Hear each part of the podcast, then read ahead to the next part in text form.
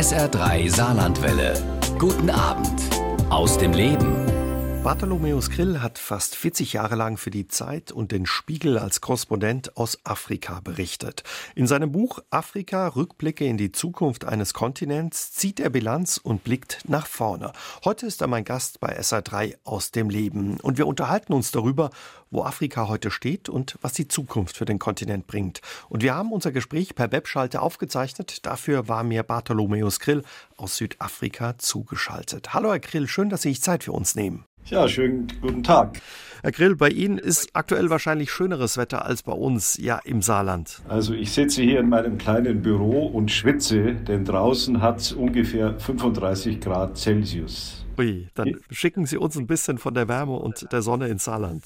Ja, ich hoffe, äh, ich halte das Gespräch durch, ehe ich einen Hitzekollaps bekomme. Ist das Wetter auch mit ein Grund, warum Sie ja nach Ihrer aktiven Zeit als Korrespondent Ihrer Wahlheimat Südafrika treu geblieben sind?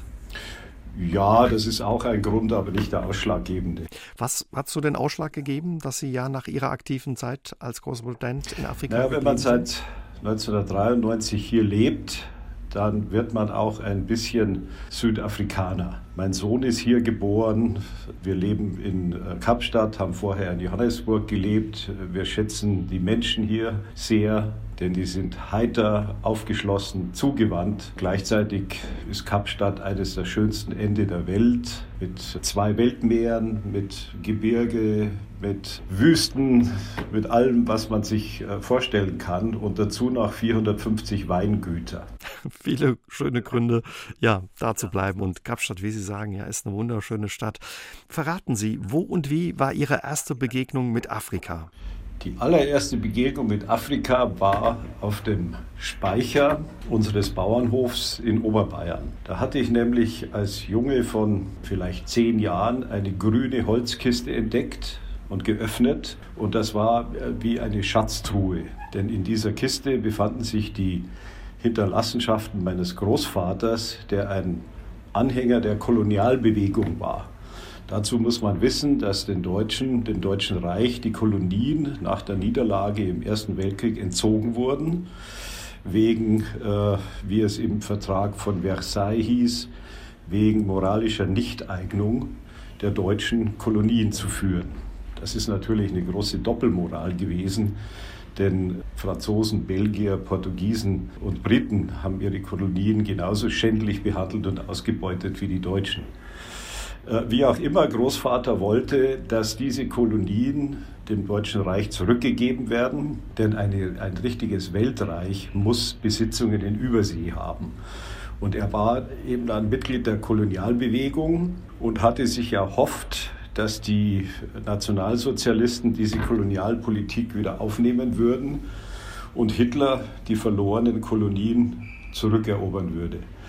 Aber bekanntlich hatte Hitler andere Kolonialgedanken, die richteten sich Richtung Osten, Ukraine, Sowjetunion. Afrika war ihm weitgehend egal. Wie auch immer, ich hatte diese, diese Hinterlassenschaften des Großvaters, das waren Bücher, das waren Broschüren, das waren Romane, unter anderem auch ein Jugendroman, der hieß Unter Wilden und Seeräubern auf Sansibar. Schon allein der Titel hatte eine magische Wirkung auf mich. Und die Orte, die da, da drin vorkamen, Sansibar, Kilimanjaro, Arusha etc., die hatten einen magischen Klang. Und da beschloss ich, wenn ich mal groß bin, dann fahre ich dahin. Ich will mir das anziehen. Ja, die deutschen Kolonien waren im heutigen Namibia, in Togo und in Tansania, wenn das richtig ist. Und in Kamerun. Also da war Ihr Interesse geweckt, ja, für Afrika oder Ihre Neugier. 1980 sind Sie dann ja als junger Mann nach Afrika gegangen. Was hat Sie damals nach Afrika gezogen, dann eben nach Tansania? Ich habe mich während des Studiums äh, mit entwicklungspolitischen Fragen beschäftigt, äh, war auch in äh, Dritte Weltgruppen aktiv. Äh, wir haben den Befreiungskampf unterstützt in den ehemaligen oder noch existierenden Kolonien und äh, Tansania hat besondere Anziehungskraft entwickelt, denn da herrschte ein gewisser Julius Nyerere, einer der Gründerväter des modernen, unabhängigen Afrika. Und der versuchte einen Weg zu gehen, einen dritten Weg zwischen Kommunismus und Kapitalismus. Und äh, ich war in einem Arbeitskreis Entwicklungshilfe im niedersächsischen Floto und dort äh, wurde eine Reise vorbereitet und ein Projekt in Tansania. Und an diesem Projekt habe ich 1980 zusammen mit acht anderen jungen Deutschen teilgenommen. Wie war dann die erste ja richtige Begegnung mit Afrika, also dorthin zu reisen für Sie? War es ja Liebe auf den ersten Blick? Es war absolute Liebe auf den ersten Blick.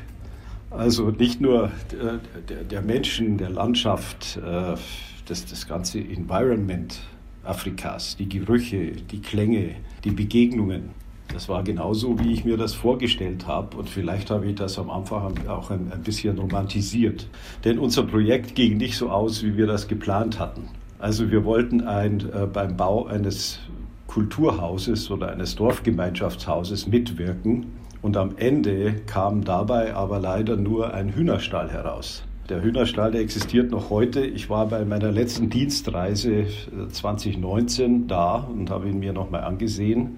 Das war vielleicht so ein bisschen eine Metapher auch äh, für die Entwicklung Afrikas. Also wir gingen hin, um zu helfen, um Afrika zu retten und herausgekommen ist ein relativ bescheidenes äh, Projekt, nämlich ein Hühnerstall ja, wie Afrika sich entwickelt hat in all den Jahren, in denen Sie als Korrespondent dort gearbeitet haben und über Afrika berichtet haben. Darüber unterhalten wir uns noch ein bisschen intensiver später mit Ihnen, auch wo es eben stehen geblieben ist. 1993 sind Sie dann ja als Afrika-Korrespondent für die Wochenzeitung Die Zeit nach Afrika gegangen. Hätten Sie ja damals gedacht, dass es fast 40 Jahre werden? Quasi so eine lange Liebesgeschichte? Nein, das äh, hat sich nicht absehen lassen, denn normalerweise werden Korrespondenten für für drei oder fünf Jahre verschickt. Äh, anschließend gibt es noch eine Verlängerung, aber dann ist es in der Regel vorbei. Und ich bin eben einfach geblieben und habe erst für die Zeit gearbeitet und dann äh, für den Spiegel ab 2013. Herr Grill, was hat ja unser Bild von Afrika mit der Realität zu tun, wie Sie es auch kennengelernt haben in Ihrer Zeit als Afrika-Korrespondent?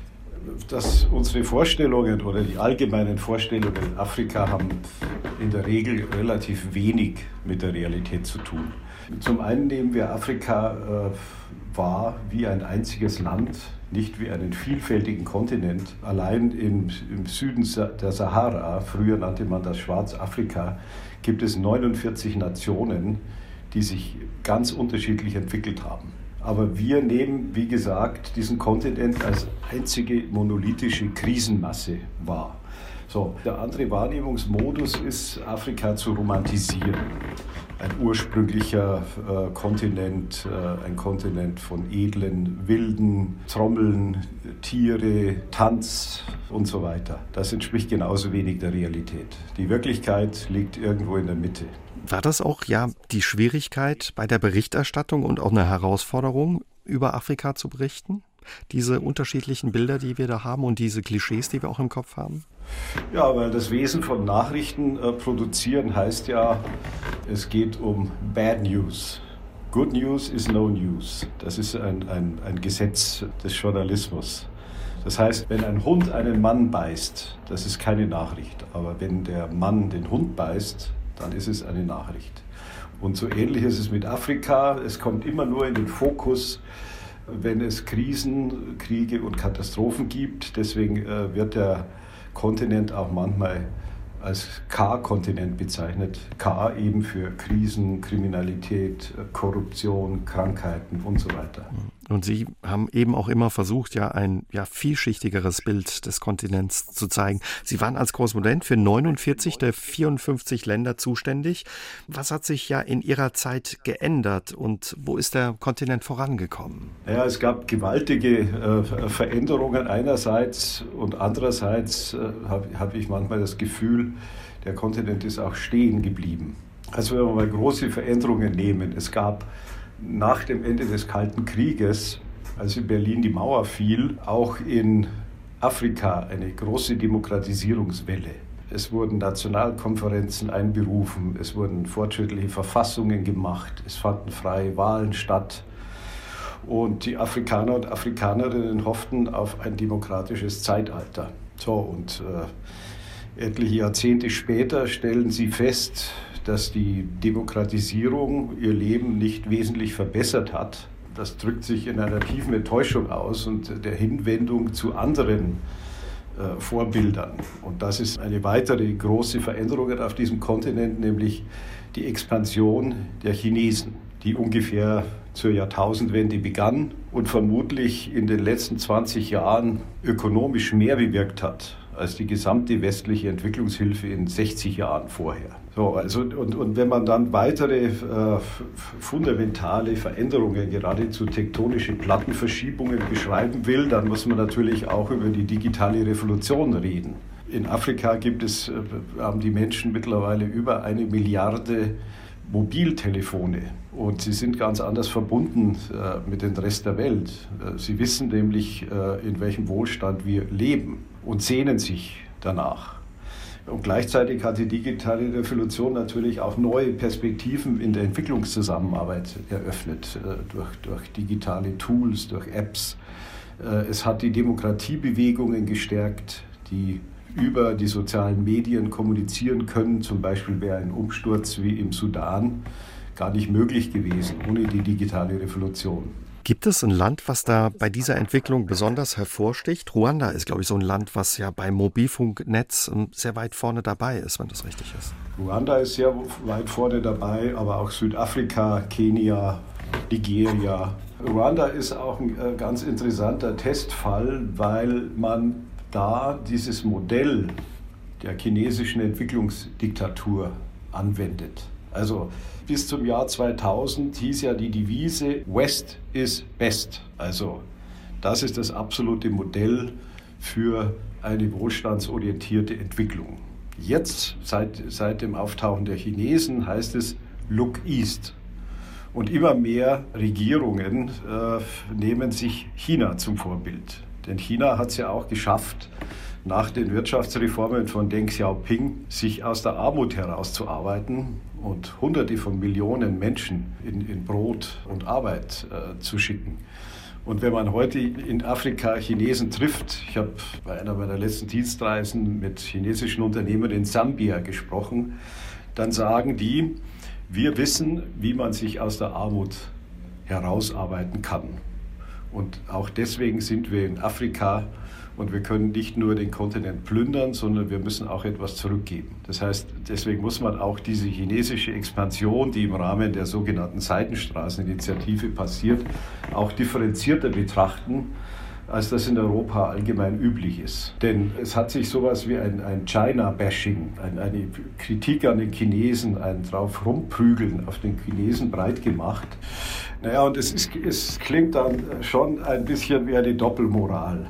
Äh, und man hat den Eindruck, es geht um etwas ganz anderes. Es geht um einen äh, Stellvertreterkonflikt, der in Afrika ausgetragen wird. Und in Wirklichkeit ist es der große Konflikt, der Handelskonflikt zwischen USA und China. Also man verlagert einen Schauplatz nach Afrika.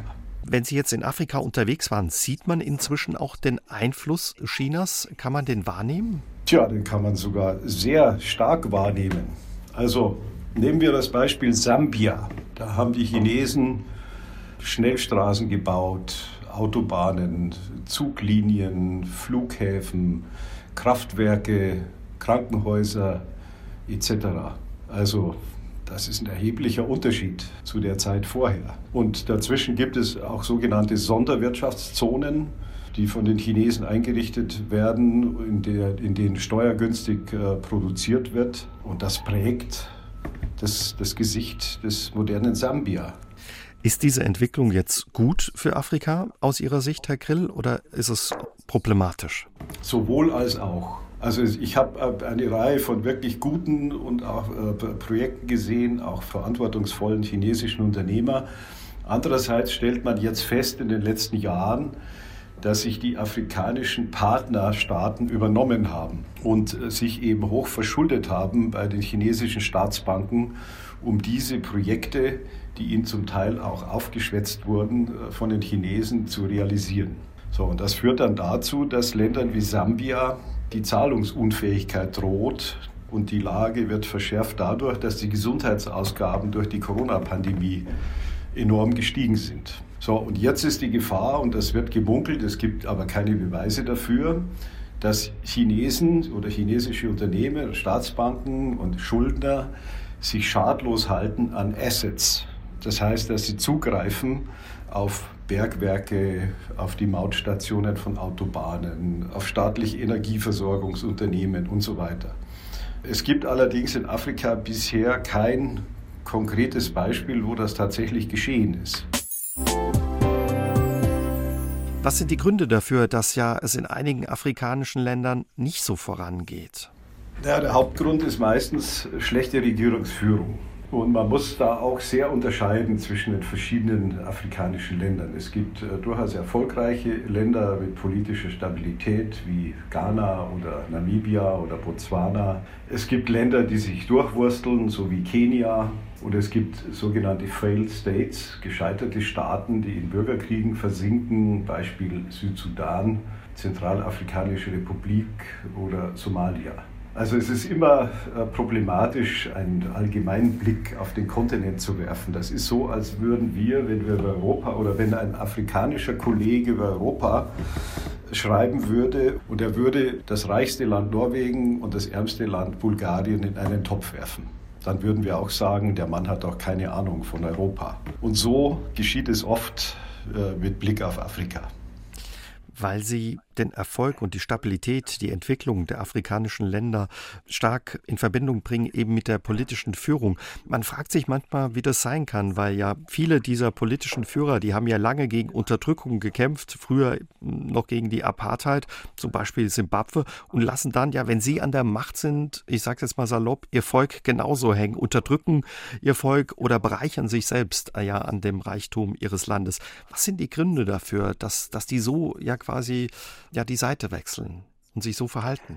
Naja, da müssen wir vielleicht noch mal zurückblenden in die Gründungsphase der jungen afrikanischen Nationen. Die Zeit in den späten 50er und frühen 60er Jahren, als die Kolonialherren aus Europa abzogen, oftmals überstürzt abzogen. Sie hinterließen verarmte, strukturell unterentwickelte Länder und auch Länder, denen das Potenzial und die Ressourcen fehlten und das Personal, um einen modernen Staat zu entwickeln. Äh, Sie haben das Beispiel Simbabwe genannt. Sie müssen sich vorstellen, dass viele dieser künftigen Führer nach dem Ende der Kolonialzeit bis zu diesem Ende noch im Gefängnis saßen. Also Leute wie Mugabe oder Nkrumah. Also sie, sie hatten eigentlich nicht das Zeug, um moderne Staaten aufzubauen und es fehlte ihnen an den Mitteln. Und so ging es am Ende eigentlich immer nur darum, dass eine neue Elite äh, an die Macht kommt. Es gab sehr viele Putsche in der Zeit, äh, um sich dann an den nationalen Ressourcen zu bereichern. Sie haben Mugabe während Ihrer Zeit als Korrespondent auch getroffen. Ich habe ihn mal interviewt, ja. Das war ein, ein, eines der unvergesslichsten Interviews in meiner Zeit als Korrespondent. Warum?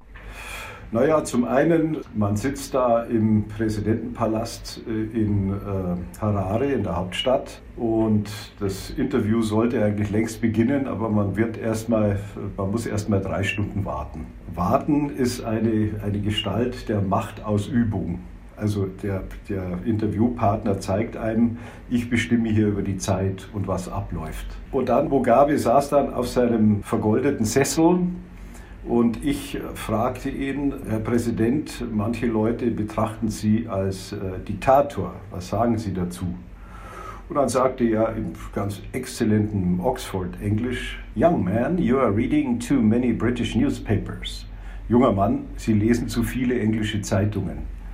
Also er hat das alles sehr locker abgebügelt, hat immer wieder in die Vergangenheit zurückgeblendet, äh, in dieses Ausbeuterregime, das die, die sogenannten Rhodesier im heutigen Simbabwe hatten, über das Unrecht, die Menschenrechtsverletzungen, die Enteignung und so weiter. Und jetzt wird ja alles besser und man hat endlich die Souveränität gewonnen.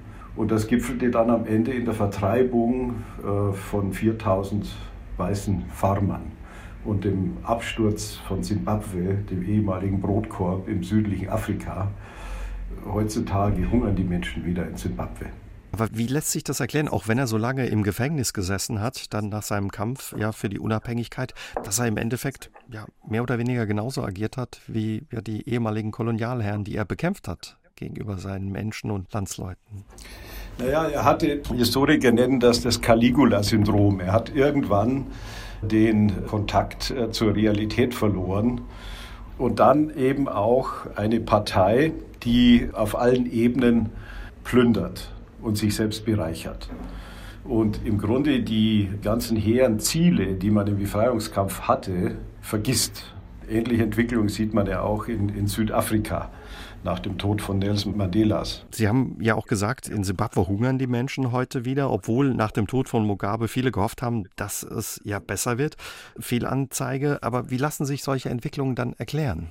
Naja, da muss man immer lange in die Geschichte äh, zurückgehen und dann auch sehen, dass diese Staaten ja künstliche Nationen waren, die auf den Reißbrettern der Kolonialherren entstanden sind und dass es äh, große Widersprüche und Konkurrenzkämpfe zwischen verschiedenen Ethnien gab.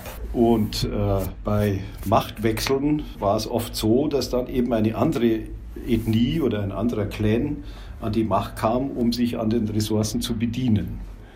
Das heißt eben auch die Machtübernahme durch eine neue Elite, dass dann die erweiterte Familie, der Clan, die eigene Ethnie zum Zug kommt und dass die anderen vernachlässigt werden. Das kann man sehen in Kenia, wo etwa lange Zeit die Kikuyu die mächtigsten waren, jetzt auch wieder, wo dazwischen dann mal ein anderer Präsident war von einer kleineren äh, Volksgruppe.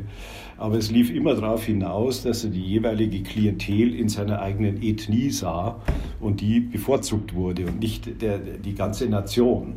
So, und das, das Nationalgefühl ist in, in vielen afrikanischen Staaten eben auch ein künstliches Nationalgefühl. Gegen die Entwicklung, die wir angesprochen haben, sind die Menschen da hilflos, sich ja durchzusetzen oder anzugehen gegen ja ihre Regierenden, ihre politische Führung, die sie da teilweise unterdrückt oder auch ausbeutet?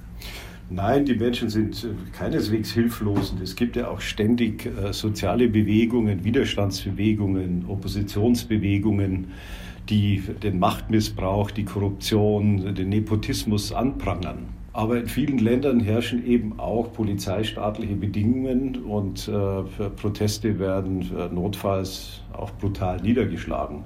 Aber es ist auf jeden Fall schwieriger geworden für die herrschenden Klicken seit der digitalen Revolution, weil sich eben Oppositionelle und die Bürger überhaupt ganz anders vernetzen können und einen anderen Informationsstand erreicht haben. Also es ist nicht, nicht, nicht mehr so einfach, die Propagandalügen zu verbreiten, um sich an der Macht zu halten.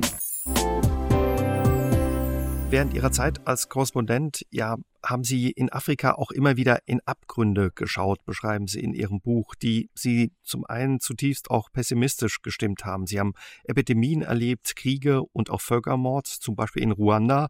Sie haben Menschen getroffen, die vom Krieg gezeichnet waren. Was ist Ihnen da besonders in Erinnerung geblieben? Der absolute Tiefpunkt meiner Zeit als Afrika-Korrespondent war sicherlich Ruanda und der Völkermord in Ruanda 1994, bei dem ungefähr 800.000 Menschen umgebracht wurden. Und es war umso schmerzlicher, äh, darüber zu berichten, weil wir am Anfang, wir, die Korrespondenten, die Situation vollkommen unterschätzt hatten und die meisten Korrespondenten waren in dieser Zeit, nämlich 1994, April, in Südafrika, um den Traum Afrikas äh, zu, mitzufeiern und darüber zu berichten, nämlich die Wahl des ersten schwarzen Präsidenten Nelson Mandela. Am 27. April 1994 fanden die ersten freien Wahlen in der Geschichte Südafrikas statt. Mandela hat bekanntermaßen gewonnen. Und zur gleichen Zeit lief das größte Menschheitsverbrechen in der Geschichte Afrikas in Ruanda ab. Und ich hatte schon gesagt, wir Korrespondenten, jedenfalls die meisten von uns, waren vollkommen hingerissen von dem afrikanischen Traum in Südafrika und haben dann im Grunde nur so Fernanalysen gemacht von Ruanda. Ich selber habe damals einen Kommentar geschrieben in der Zeit, äh, für den ich mich noch heute schäme. So quasi, naja, die beiden Volksgruppen, die Minderheit der, der Tutsi, die Mehrheit der Hutu schlagen seit Generationen aufeinander ein, das ist ein neuer, neues Kapitel des Bruderzwistes, Krieg aller gegen alle und so weiter. Das ist eine Lateinerformel, die ich da verwendet habe, die man immer dann verwendet, wenn man nicht genau, so genau weiß, Bescheid weiß, was tatsächlich passiert.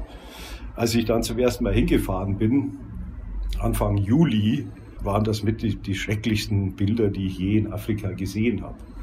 Also die Massengräber, die verstümmelten Menschen, die Toten, Millionen von Flüchtlingen, ein zutiefst traumatisiertes Volk. Und ich bin 20 Jahre später, habe ich dann noch meinen Bericht gemacht und bin mit Opfern des Völkermords beziehungsweise Überlebenden die ihre ganzen, ganze Familie verloren haben, noch mehr an die Schauplätze gereist. Und da musste ich mir anhören, warum bist du jetzt da, 20 Jahre später? Warum wart ihr damals nicht an unserer Seite? Die Weltgemeinschaft hat uns verlassen, die Vereinten Nationen und genauso die internationale Presse. Und die Welt hat tatenlos zugesehen, wie da äh, ein Genozid passiert. Und der französische, damalige französische Präsident François Mitterrand sagte noch, naja, ein Genozid in Afrika ist eigentlich was ganz Normales. Also das ist was, was dann einen auch nicht mehr loslässt, so eine Fehleinschätzung damals. Das lässt einen nicht mehr los, vor allen Dingen, wenn man vor den Überlebenden steht. Wie halten die Menschen ja die sie getroffen haben, die solche Kriege und Krisen erlebt haben, wie halten die das aus und ja, wie gelingt es ihnen nicht aufzugeben und auch weiterzuleben? Also Afrikaner und Afrikanerinnen haben eine unglaubliche Resilienz. Das heißt, sie können den widrigsten Umständen trotzen, sie schaffen es, Krisen zu meistern, die uns Europäer und Europäerinnen vermutlich in den Wahnsinn treiben würden. Also nehmen wir mal ein Beispiel, ein Freund aus Sierra Leone, Yusu Yarka, der wurde beim Bürgerkrieg in Sierra Leone schwer verletzt. Äh, Rebellen haben ihm beide Arme abgehackt. Und den habe ich getroffen ein paar Wochen nachdem das geschehen war in einem elenden Krankenhaus in der Hauptstadt in Freetown. Und der Mann war vielleicht auch einer der verzweifelsten Menschen, die mir begegnet sind in Afrika, denn er hatte nur noch seine, seine Handstummel und sagte, wie soll ich jetzt meine Familie ernähren? Ich kann mich noch nicht mehr äh, kratzen. Ich bin äh, so hilflos wie ein Säugling. Und dieser Mann hat es geschafft, dann einen äh, Verband aufzubauen von Kriegsversehrten, Kriegsopfern, Opfern von Amputationen, hat sich eine Prothese beschafft, hat weitergemacht und als ich ihn dann einige Jahre später besucht habe, war das wieder ein ja, fröhliches übertrieben, aber ein Mann, der sein Leben äh, gemeistert hat, äh, der gut umgehen konnte mit den Prothesen, äh, der auch heiter war, der Witze machte, trotz dieser schrecklichen Vergangenheit, die unser einen vermutlich vernichtet hätte. Sind es auch genau diese Begegnungen und Erfahrungen, positiven Erfahrungen, wie Sie schreiben, die trotz aller Krisen auch stärker bei Ihnen nachwirken und eben für ein anderes Bild Afrikas auch sorgen? Absolut, absolut. Die positiven Erfahrungen waren am Ende stärker. Also die, die Resilienz der Menschen, die Heiterkeit, der Gemeinsinn, die Gastfreundschaft, auch der, der Humor, all das findet man so in Europa nicht. Deswegen bin ich ja auch Afrika äh, verhaftet geblieben. Ja, Sie beschreiben eben auch in Ihrem Buch und in Ihren Büchern die Vielfalt und die Schönheit der Kulturen in Afrika und wie Sie eben auch sagen, dass das Alltagsleben, das teilweise auch so heiter und mit Humor und Lebensfreude in Verbindung steht. Das ist ja so ein Bild, was nicht zu dem Bild von Afrika passt, was viele von uns haben. Sind das so ja die schönen Seiten Afrikas? Ja, aber das sind eben die Klischees, Afrika nur als K-Kontinent zu sehen, die eigentlich seit der Kolonialzeit verbreitet sind. Und das sind im Grunde rassistische Wahrnehmungen.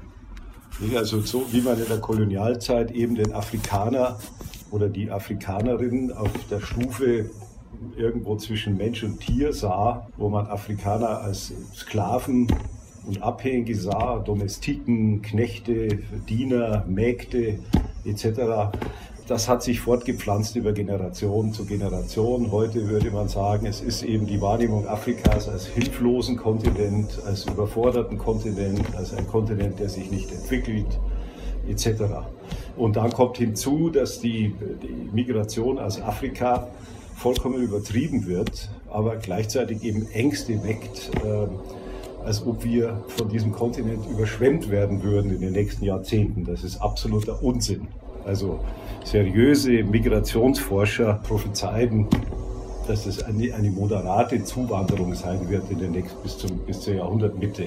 Also nur im Vergleich, es gibt Bücher, die geschrieben werden und die dann von der AfD gerne zitiert werden, dass 150 bis 200 Millionen Afrikaner in den nächsten Jahrzehnten in Europa einfallen würden. Die, die seriöse Migrationsforscher schätzen, dass im Jahre 2050 der Anteil Afrika, afrikastämmiger Bewohner Europas bei ungefähr drei bis vier Prozent liegen wird. Herr Grill, Sie sagen, Afrika ist ein Kontinent im Aufbruch.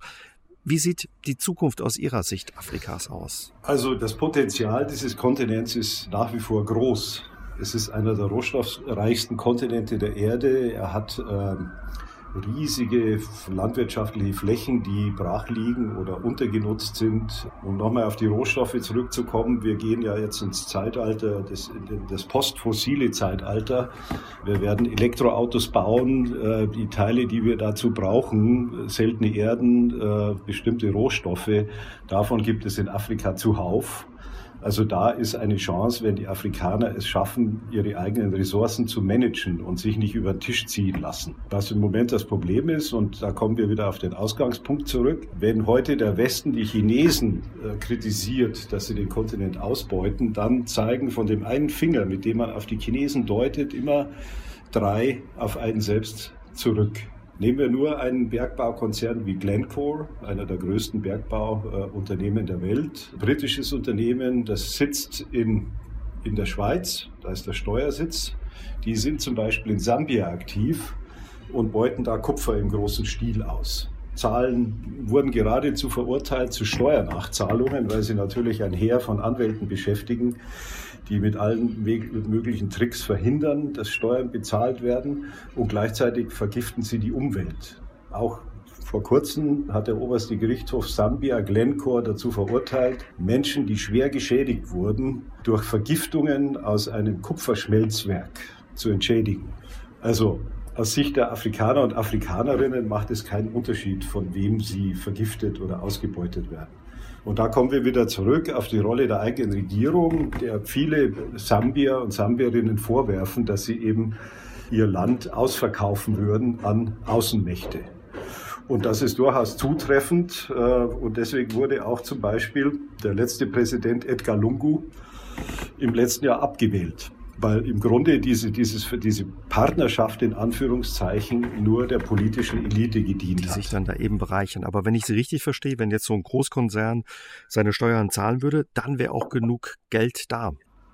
Also es gibt Schätzungen, dass ungefähr von ausländischen Firmen pro Jahr 150 Milliarden Euro an Steuern hinterzogen oder nicht gezahlt oder umgangen werden. Wenn man den Betrag nimmt und dann nimmt man noch den Betrag dazu, ähm, den herrschende Eliten außer Landes schleusen auf Steueroasen, das sind nochmal so 120 Milliarden pro Jahr, dann ist man schon bei nahezu 300 Milliarden Euro. Und da könnte man ziemlich viel anfangen damit in Afrika. Da bräuchte man gar keine Entwicklungshilfe mehr. Aber haben die Menschen, Länder eine Chance ja gegen solche Großkonzerne und deren Anwälte oder ist das ein Kampf, den sie eigentlich nur verlieren können? Momentan ist es ein Kampf, den sie, den sie äh, verlieren, äh, weil sie sich selber zu äh, uneins sind und weil die AU, also die, sagen die Schwesterorganisation äh, der EU, die äh, Afrikanische Union, eben nicht mit einer Stimme spricht. Also nehmen wir mal ein Beispiel. Die OPEC alle ölproduzierenden Länder haben sich äh, in der OPEC zusammengeschlossen und, und haben so Markt- und Verhandlungsmacht. Warum passiert das Gleiche nicht mit den Kakaoproduzenten in Afrika? Nur ein Beispiel. Afrika ist der größte Kakaoproduzent der Welt. Ganz vorne sind äh, die Elfenbeinküste und Ghana. Warum tun sich die Produzenten nicht zusammen, um ganz anderen Einfluss auf die Preisgestaltung auf dem Weltmarkt äh, zu haben? Warum findet die Wertschöpfung immer außerhalb Afrikas statt? Das heißt, von einer Tafel Schokolade, die in Deutschland verkauft wird, hat ein Kakaobauer in Ghana vielleicht drei bis vier Prozent so, der, der Rest, die, der Rest der Wertschöpfung wird in Europa gemacht. Und das sind eben die großen Lebensmittelkonzerne wie Nestlé oder Cadbury und so weiter. Aber warum tut man sich da nicht zusammen und spricht mit einer Stimme?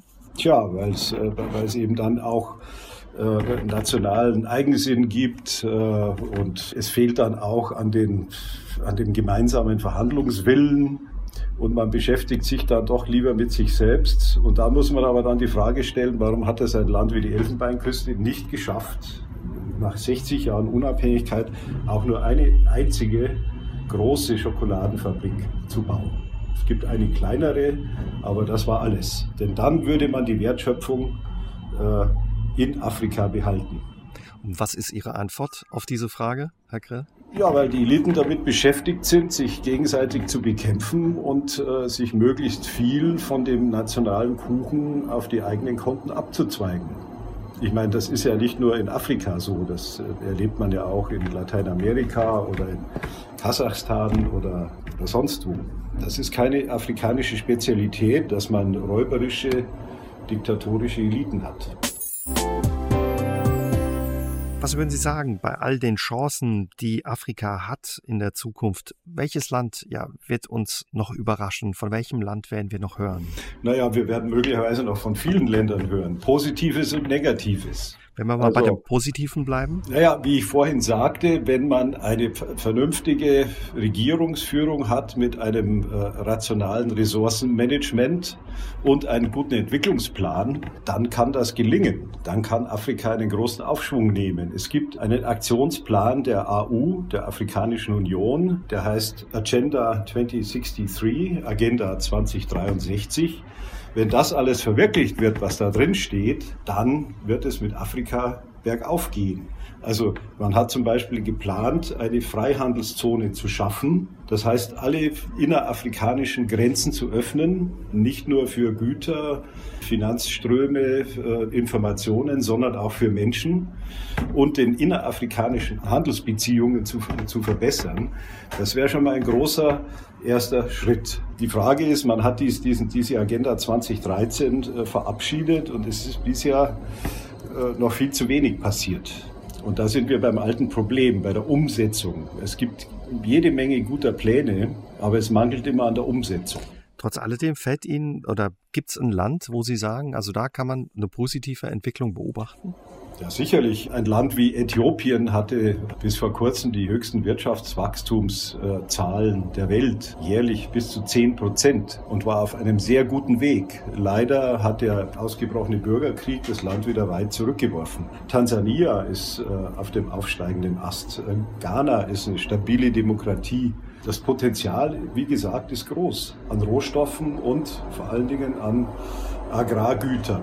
Und da liegt für mich die Chance, äh, Afrikas. Denn äh, ungefähr 80 Prozent der Afrikaner und Afrikanerinnen sind kleine Subsistenzbauern. Sie können aber sozusagen keinen Mehrwert gewinnen, weil es an Märkten fehlt, an Infrastruktur fehlt, äh, an Düngemitteln fehlt, an Regierungen, die wirklich ein, eine grüne Revolution, eine Agrarrevolution anstoßen würden. Aber da sehe ich ein enormes Potenzial von Afrika nach wie vor. Welche Rolle spielt da zum Beispiel auch Europa? Welche Rolle spielen wir dass es eben ja auch bei dem ja, Vorankommen im Agrarbereich nicht vorangeht in Afrika? Naja, da sind wir an einem Problem, das die Entwicklung in Afrika äh, lähmt und das hängt zusammen mit den Handelsbeziehungen, die Europa und Afrika unterhalten. Europa exportiert landwirtschaftliche Erzeugnisse, Billigwaren, äh, überschwemmt die afrikanischen Märkte und, und diese Waren, also das geht von Ketchup bis zu Hühnchen, äh, Hähnchenflügel, sind so billig, dass die lokalen Bauern und Bäuerinnen nicht dagegen konkurrieren können.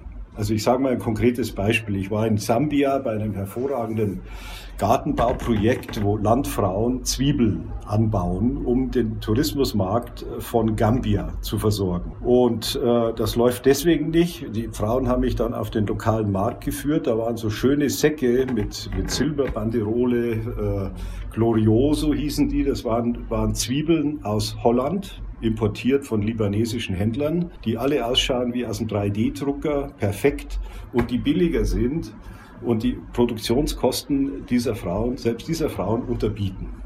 So, und das, das sind vernichtende Aktivitäten der europäischen Agrarwirtschaft und der EU schlechthin, die das dann auch noch als Freihandelsabkommen, die wirbt ja für ihre Freihandels Economic Partnership Agreements und das ist natürlich ein ziemlicher Quatsch und steht auch stark in der Kritik, weil wir nicht so tun können, als hätten wir zwei gleichwertige Partner. Das passiert eben nicht auf Augenhöhe. Und ich erkläre das immer mit dem Beispiel. Stellen Sie sich vor, wir würden, die Engländer erklären uns die Cricket-Regeln und anschließend machen wir ein Länderspiel gegen die Engländer. Wer würde das wohl gewinnen? So ähnlich ist es mit den Afrikanern. er sagt so, das sind, und es sind immer auch die Regeln, die vom Westen oder von den Industriestaaten vorgegeben werden. Und dann heißt es gegenüber den Afrikanern, friss oder stirb. Also wenn wir die Afrikaner in dem Bereich unterstützen würden, könnten wir uns dann zum Beispiel auch ja, viel Geld in der Entwicklungshilfe sparen? Natürlich, allein die Abschaffung dieser seltsamen Handelspolitik würde die Entwicklungshilfe vielleicht sogar überflüssig machen. Aber es geht eben auch darum, dass wir unsere Überproduktion absetzen weltweit. Das ist ja das Verhängnis des globalen agroindustriellen Marktes. Und das gilt nicht nur für Afrika, das gilt für Lateinamerika, das gilt für, für Ostasien, das gilt für die Philippinen etc weil Sie Äthiopien auch angesprochen hatten, Herr Grill, ein Land, ja, mit dem viele Hoffnungen verbunden hatten. Der Premierminister, der aktuelle, begann ja auch als Friedensstifter, hat sogar den Friedensnobelpreis bekommen. Sie haben es gesagt, kurz darauf hat er einen Krieg, einen Bürgerkrieg entfesselt. Woran liegen solche Entwicklungen, dass von einem Hoffnungsträger dann ein Land wird, was ja dann so abrutscht und so eine Entwicklung nimmt? Ja, vermutlich haben wir auch ihn vollkommen falsch eingeschätzt der kam ja an die Macht äh, mehr oder weniger durch Zufall und hat äh, aufhorchen lassen durch ganz radikale Ankündigungen und Maßnahmen schon in den ersten Amtswochen. Also hat politische Gefangene freigelassen, hat äh, die Pressefreiheit wiederhergestellt, äh, hat Wirtschaftsreformen angekündigt und so weiter. So, er hat nur den Fehler gemacht, dass er die frühere herrschende Gruppe, und damit sind wir wieder bei bestimmten Ethnien, das waren die Tigray. Und die Tigray hat er sozusagen radikal aus allen Ämtern entfernt. Die haben sich zurückgezogen in ihre Provinz und haben im Grunde eine obstruktive Politik gemacht. Es ist jetzt zu kompliziert, die ganzen Hintergründe zu erklären. Es kam jedenfalls zu einem Bürgerkrieg und Abiy, der Premierminister, dachte, mit seiner mächtigsten Armee Afrikas würde er die einfach überrollen. Da hat er sich aber schwer getäuscht. Mittlerweile ist da auch in Tigray der Hunger zurückgekehrt. Es wurden Hunderttausende von Menschen vertrieben. Es gab, gab, kam zu Massenvergewaltigungen. Und das alles wirft Äthiopien wieder weit, weit zurück. Und das ist das Traurige, das ist das Traurige, was man dann schon öfter erlebt hat als Korrespondent, dass ein Hoffnungsträger sich dann entpuppte als ebenso übler Diktator oder unfähiger Herrscher wie der Vorgänger. Herr Grill, wir haben viel über die Zukunft und auch die Chancen Afrikas gesprochen und für ihn auch über ja das Thema Migration. Warum verlassen junge Afrikaner ihren Kontinent, obwohl er teilweise auch so viele Chancen bietet? Weil sie in, in, in vielen Ländern äh, keine Zukunft für sich sehen. Das gilt vor allen Dingen für, für junge Frauen und Männer, die in Dörfern aufwachsen, wo die Alten herrschen und bestimmen äh, und wo sie selber eben überhaupt keinen Ausweg sehen. Und oft ist es so, das muss man dazu sagen, dass nicht die Ärmsten äh, fliehen, sondern diejenigen, die schon halbwegs eine Ausbildung haben, äh, die unterstützt werden von erweiterten Familien. Die Familien, die sehen das wie ein Investment, dass es einer von ihnen schafft nach Europa und dann durch sogenannte Remittances, also Rücküberweisungen in der Heimat, eine direkte Überlebensmöglichkeit Lebenshilfe leisten. Und das sind auch große und wichtige Gelder, die da fließen, also große Summen, die da fließen. Ja, es gibt grobe Schätzungen auch an die 60 Milliarden Euro pro Jahr oder Dollar. Das genaue Zahl habe ich jetzt nicht zur Hand, aber das ist enorm. Und äh, das entspricht ungefähr dem, was an Entwicklungshilfe nach äh, Afrika, an staatlicher, bilateraler, multilateraler Entwicklungshilfe nach Afrika fließt aber weil Sie auch sagen, das sind eigentlich Hoffnungsträger, die sich da auf den Weg machen, nicht die Ärmsten der Armen, könnten diese jungen Menschen mit ihrem Wissen und ihrer Ausbildung nicht in ihrer Heimat sich auch eine Zukunft aufbauen? Ja, da müssen aber die Angebote da sein, im Bildungssektor dieses zu tun. Und das ist genau das Problem, dass die Bildungspolitik weitgehend versagt in Afrika. Und das, wenn es jemand geschafft hat, das, also nehmen wir, wir haben mehrfach über Simbabwe gesprochen. Oder nehmen wir Malawi. Es gibt mittlerweile allein in Manchester, in der englischen Industriestadt Manchester, mehr Ärzte aus Malawi als in ganz Malawi selber. Ich weiß nicht, ob dieser Vergleich empirisch äh, der Prüfung standhält, aber das wird oft gesagt. Das heißt, und genauso ist es in Simbabwe, eine, eine gut ausgebildete Krankenschwester, ein Arzt geht nach Südafrika.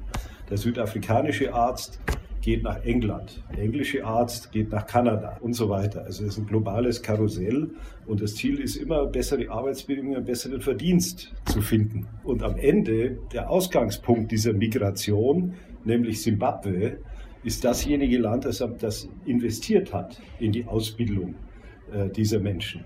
Und deswegen würde ich vorschlagen, einen ganz unkonventionellen Vorschlag, äh, wenn, wenn, wenn ein Fußballer abgelöst wird, dann muss eine Ablösesumme gezahlt werden. Und die afrikanischen Staaten müssten für ihre hochqualifizierten Leute, die weggehen, eben genauso eine Ablösungssumme bezahlen, die die Ausbildungskosten deckt. Zimbabwe hat ein gutes Schulsystem, trotz aller Probleme immer noch, ja. Ja, das war eine der wenigen Errungenschaften von Mugabe. Und genau diese Menschen, die Simbabwe verlassen, die würden ja dringend gebraucht in ihren Heimatländern. Ärzte, Lehrer und viele, viele mehr. Ja. Absolut. Aber Sie sehen da auch keine Chance, dass man die halten könnte? Oder was wäre eine Möglichkeit, diese Menschen naja, zu halten? Ja, das ist, ich meine, wir haben Migration seit solange es die Menschheit gibt. Und das, das Antriebsmotiv ist immer, the grass is greener. Das Gras ist anderswo grüner. Und man zieht los und versucht für sich und seine Familie ein besseres Leben zu finden. Das äh, ist ganz normal. Die Frage ist, wie kann man die Leute im Land halten? Und da sind wir wieder bei grundsätzlichen Reformen, bei einer besseren Regierungsführung in Afrika, bei einem Konzept, zukunftstauglichen Konzept und so weiter und so fort. Werden von solchen Konzepten ja eben auch die Zukunft und der Erfolg Afrikas abhängen? Ja, absolut. Es gibt eigentlich kein Beispiel in der Geschichte, das zeigt, dass sich ein Land durch Fremdhilfe aus der Armut befreit. Es muss immer von innen kommen. Das kann man nicht, also Armutsbekämpfung und Entwicklung kann man nicht implementieren wie ein Impfprogramm und dann durchexerzieren. Das muss von innen kommen. Das zeigt die gesamte Geschichte. Und deswegen müssen sich Afrikaner und Afrikanerinnen da auch verändern. Welche Rolle wird zum Beispiel der Klimawandel für die Zukunft Afrikas spielen? Naja, auch da müssen sich die Afrikaner einigen und mehr Verhandlungsmacht entwickeln. Denn die Afrikaner tragen am wenigsten zum Klimawandel bei und leiden am stärksten unter seinen Folgen. Also nur ein Vergleich. Gesamtafrika hat einen Stromverbrauch Afrika hat jetzt 1,2, äh, 1,3 Milliarden Einwohner. Diese Zahl hat einen Stromverbrauch wie 82 Millionen Deutsche. Sie beschreiben auch in Ihrem Buch ja, was äh, für Chancen darin stecken, dass Afrika bei der Entwicklung quasi zwei Schritte nach vorne machen kann, also zum Beispiel bei der Digitalisierung oder eben auch bei den erneuerbaren Energien. Was für Chancen stecken darin? Naja, man spricht vom sogenannten Leapfrogging.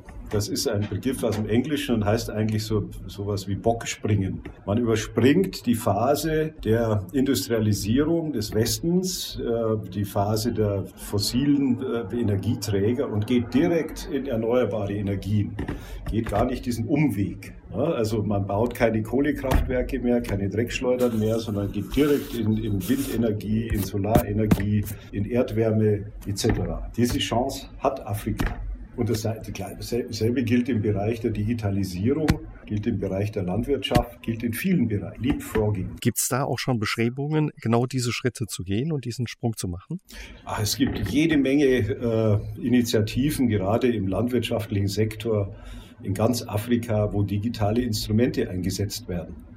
Also ich habe da die verrücktesten Dinge gesehen. Zum Beispiel äh, gibt es eine App, ich glaube, die heißt MyCow meine Kuh. Die info da informieren sich Kleinbauern in der Provinz über die Fleischpreise in der Hauptstadt und können dann von, von Viehhändlern äh, nicht mehr äh, benachteiligt werden. Oder sie haben Apps, äh, wo sie, wo sie Tierkrankheiten erkennen und behandeln können, wo sie Zuchtmethoden lernen. Es gibt Apps oder, oder es, es, es gibt Technologien, die Blutkonserven wie in Ruanda verteilen über Drohnen, es gibt alle möglichen Entwicklungen und es gibt auch eine sehr aktive IT-Szene in, in, in, großen Metropolen wie äh, Nairobi, Johannesburg oder Lagos, die solche Apps und Anwendungen entwickeln.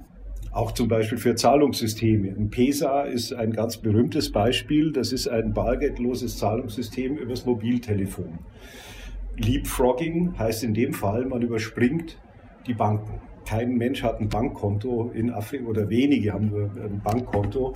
Äh, die, die Gebühren sind viel zu hoch und das vermeidet eben, äh, dass man sich in, in die Ausbeutungsdienste einer Bank begeben muss und man kann sich sozusagen ein, ein Brötchen äh, mit, mit einem Pesa kaufen mit dieser neuen App, die mittlerweile auf der ganzen Südhalbkugel angewendet wird und in Kenia entwickelt wurde. Sie leben seit vielen, vielen Jahren in Südafrika. Lassen Sie uns kurz ja über Ihre Wahlheimat sprechen. Wie ist die Situation dort im Moment in Sachen Corona? Naja, schwierig denn es ist nur ein kleiner Prozentsatz äh, der Bevölkerung geimpft. So gut wie niemand ist äh, geboostert. Man lässt das meiner Meinung nach jetzt gewisserweise laufen, weil das Gesundheitssystem das nicht bewältigen kann und geht von in den Townships, also in den armen Vierteln der Schwarzen, schon davon aus, dass es so etwas wie eine Herdenimmunität gibt. In Deutschland hatte man ja häufig den Eindruck, dass hm, Afrika ja besser durch die Pandemie gekommen ist. Stimmt der Eindruck oder ist das ein falscher Eindruck, den wir da haben? Nein, ich würde eher sagen, gleichgültiger oder nicht so. Bei uns führt ja die, die Corona-Diskussion zu einer massiven Spaltung der Gesellschaft mittlerweile. Das hat es in Afrika nie gegeben, obwohl es da auch Sonderfälle gibt. Es, es, gab den Fall von Tansania, wo der mittlerweile verstorbene Präsident Magufuli sagte, Corona gibt es überhaupt nicht und wenn jemand da krank wird, dann haben wir bestimmte Kräuter und, und beten, nützt immer. So, die neue Präsidentin hat das sofort äh, abgeschafft, diesen Denialism, dieses, dieses Leugnen der Pandemie. Aber es bleiben die Probleme. Es gibt zu wenig Impfstoff. Äh, man sieht die globale Ungleichheit auch auf diesem Feld.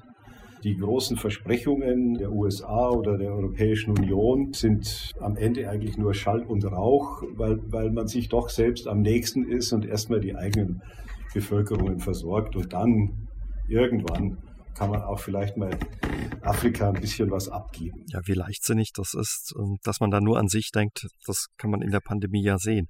Naja, die Rechnung wird man irgendwann bezahlen müssen, weil sich dann natürlich auch Mutationen bilden können, auf so einem großen Kontinent mit so einer großen Bevölkerungszahl, die dann wiederum zurückwirken auf Europa. Also es wird noch einige Omikrons vermutlich geben. Ich bin kein Epidemiologe und kein Wissenschaftler, aber das wird von vielen Forschern hier in Südafrika zum Beispiel gesagt.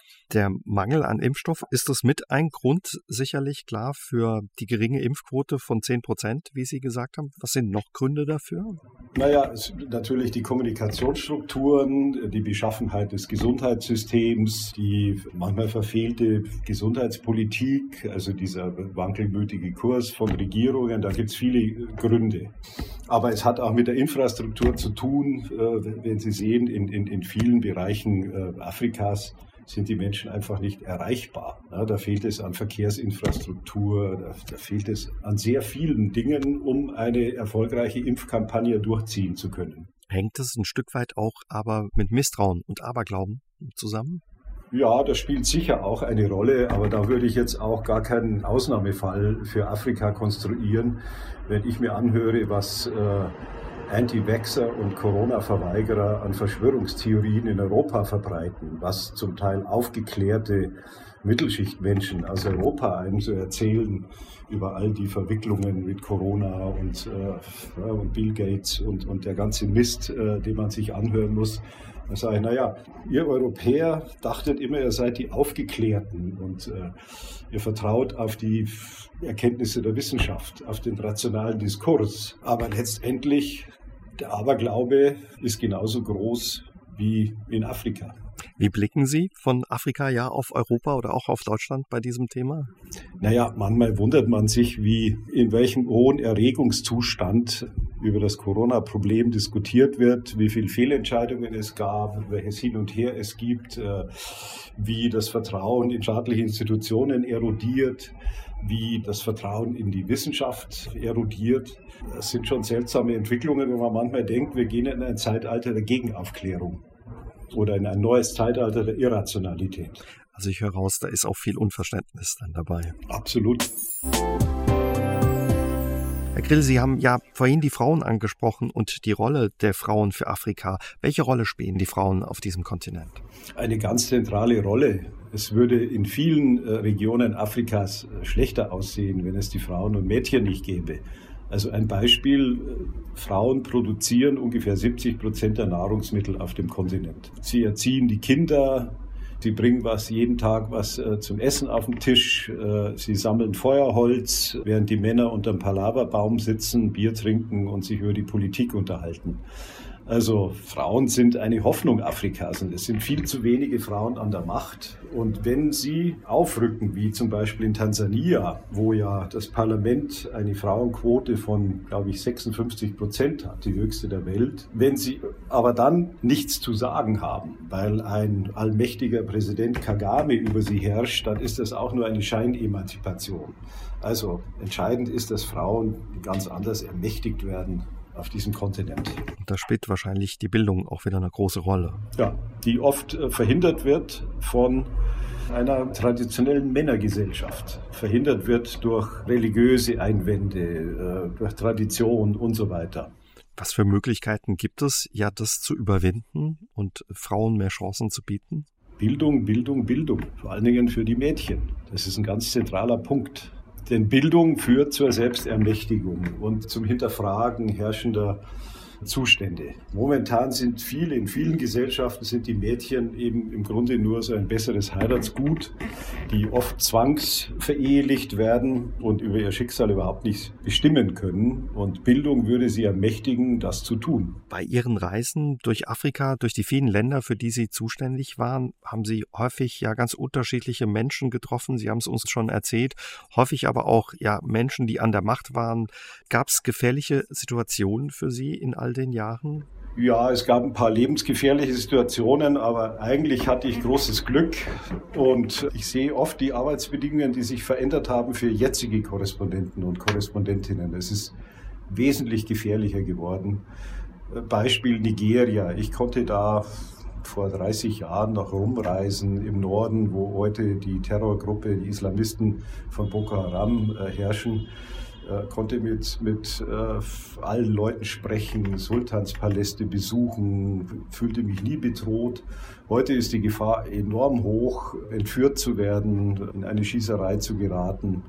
Also meine Zeit war sozusagen eine, eine gute Zwischenphase. Ich habe natürlich auch brenzlige Situationen erlebt, in, in, in Somalia zum Beispiel bei dem Angriff von, äh, von Milizen wo man dann mit viel Glück davongekommen ist oder wo man eben mal in, eine, in den Lauf einer AK-47, einer Kalaschnikow schaut und bedroht wird. Aber im Großen und Ganzen hatte ich viel Glück.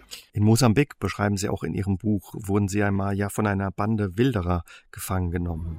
Ja, das war vielleicht die gefährlichste Situation weil man uns da tatsächlich androhte, uns umzubringen, weil wir die Geschäfte dieser Wildererbanden stören. Und wir wurden verdächtigt als äh, Spione als Süd aus Südafrika und wurden deswegen von einem ärgerlichen, verärgerten Mob von jungen Männern festgesetzt, äh, stundenlang verhört, bedroht und so weiter. Wie sind Sie da wieder rausgekommen? Naja, wir hatten so ein Backup-System, dass wir alle 20 Minuten eine SMS absetzen und wenn dann keine mehr kommt, dann ist Gefahr im Verzug. Und dann haben unsere, äh, das waren Ranger aus Südafrika, die haben dann eben die deutsche Botschaft, die schwedische Botschaft, Fotografen aus Schweden, die US-Botschaft verständigt und man hat dann eben Maßnahmen getroffen, um uns rauszuholen. Wie geht man mit sowas dann um, wenn man so etwas erlebt? Naja, da, da bleiben schon ein paar, na Wunden ist der falsche Ausdruck, aber also der, der eine Bilderer Chef, der übrigens in Südafrika gesucht wird wegen mehrfachen Mordes, der guckte mir in die Augen und sagte, ich hasse euch Weiße. Und das, so einen Hass, so einen rassistischen Hass, habe ich eigentlich nie vorher und nie nachher in Afrika erlebt. Und da hat man lange Zeit dann zu kämpfen und äh, muss dann auch, das war das einzige Mal, wo ich dann auch in äh, psychologische Beratung äh, ging, weil das ja so ein Post, eine posttraumatische Situation ist und man diese Augen von diesem Mann und diese Drohung immer vor sich hat und auch davon träumt. Und da muss man hart dran arbeiten, dass man das äh, überwindet. Das glaube ich. Was war Ihnen bei Ihrer Arbeit als Korrespondent immer wichtig? Wichtig war mir immer, dass man, dass man möglichst gut informiert in die Recherche geht, dass man nicht nur äh, ein paar Wikipedia-Texte liest, sondern dass man in die Archive steigt, dass man die Literatur liest, dass man sich mit der Religionsgeschichte beschäftigt, mit der Sozialgeschichte, nicht nur mit Politik und äh, Ökonomie und dass man seinen Kenntnisstand verbreitert. Denn man hat ja einen erheblichen Nachteil, dass man kaum eine der 2000 Sprachen spricht, äh, die in Afrika gesprochen werden. Und das führt dann manchmal eben zu abstrusen Situationen. Also ich kann mal eine schildern. Eine Bäuerin in Äthiopien, die ich interviewe, spricht in Volotia ein omotischer, eine omotische Sprache. Ihre Tochter übersetzt das ins Amharische, in die Amtssprache äh, Äthiopiens. Mein Fixer, also der Übersetzer, der mich begleitet, übersetzt das ins Englische und ich schreibe es in mein Notizbuch auf Deutsch. Nun hätte ich am Ende gerne gewusst, was die Bäuerin tatsächlich gesagt hat und was in meinem Notizbuch steht. Wahrscheinlich so ein bisschen wie bei Stiller Post war es dann. Genau, genau.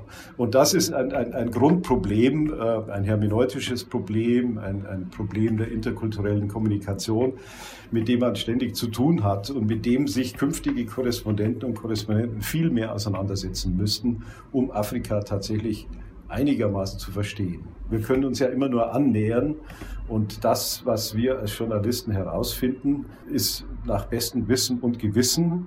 Es könnte aber auch am Ende ganz anders sein. Ihr Buch ist ja auch ein Versuch eines Rechenschaftsberichts über Ihr Verhältnis zu Afrika. Wie hat sich Ihr Verhältnis verändert ja in diesen fast 40 Jahren? Eigentlich nicht grundsätzlich. Also ich mag den Kontinent genauso gern wie am Anfang. Ich habe viel gelernt.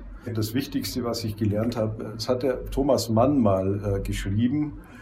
Das Hauptingredienz aller Reiselust ist die Suche nach nie entdeckter Menschlichkeit. Und genau das äh, war, ist in Afrika geschehen. Die unentdeckte Menschlichkeit, die man immer wieder neu entdeckt und die sich einem öffnet. Und das ist das große Geschenk, was mir Afrika gemacht hat. Hat sie der Kontinent auch verändert? Tja, das ist immer schwer zu sagen, weil die Erinnerung ja eine sehr trügerische äh, Dame ist. Sicherlich hat es mich verändert. Äh, in manchen Beziehungen bin ich äh, pessimistischer geworden, aber insgesamt bereue ich keine Minute, die ich in Afrika war. Sie haben gesagt, Sie haben viel von den Afrikanern gelernt. Können wir auch was von den Afrikanern lernen? Tja, Heiterkeit, Gleichmut, Resilienz, Versöhnungsbereitschaft, Improvisierkunst, Humor. Das ist das, was mir spontan einfällt. Das ist eine ganze Menge. Ja, kann man sagen, dass Afrika in ja diesen vielen Jahrzehnten oder Südafrika für Sie eine Heimat geworden ist? Ja, also wie gesagt, mein Sohn ist hier geboren, der versteht sich als Südafrikaner. Der sagt immer, my mom is German, my dad is Bavarian, I am South African. So, und das bindet natürlich. Und äh, man hat, man hat ja mehr als die Hälfte seines, und ich habe mehr als die Hälfte meines Lebens mittlerweile auf diesem Kontinent verbracht. Und das geht nicht spurlos an einem vorbei. Und mein Wunsch, äh, zurückzukehren nach Europa, ist relativ gering ausgeprägt. Also werden Sie in Afrika bleiben? Ich denke, ja. Dann wünschen wir Ihnen ja für die Zukunft alles Gute, ja und vielen Dank, dass Sie heute mit uns ja einen anderen Blick auf Afrika geworfen haben. Dankeschön, Herr Grill. Es war mir ein Vergnügen. Ich bedanke mich auch. Aus dem Leben. Der SR3 Talk am Dienstagabend ab 20.04 Uhr gibt's auch zum Nachhören auf sr3.de, auf YouTube und in der ARD Audiothek.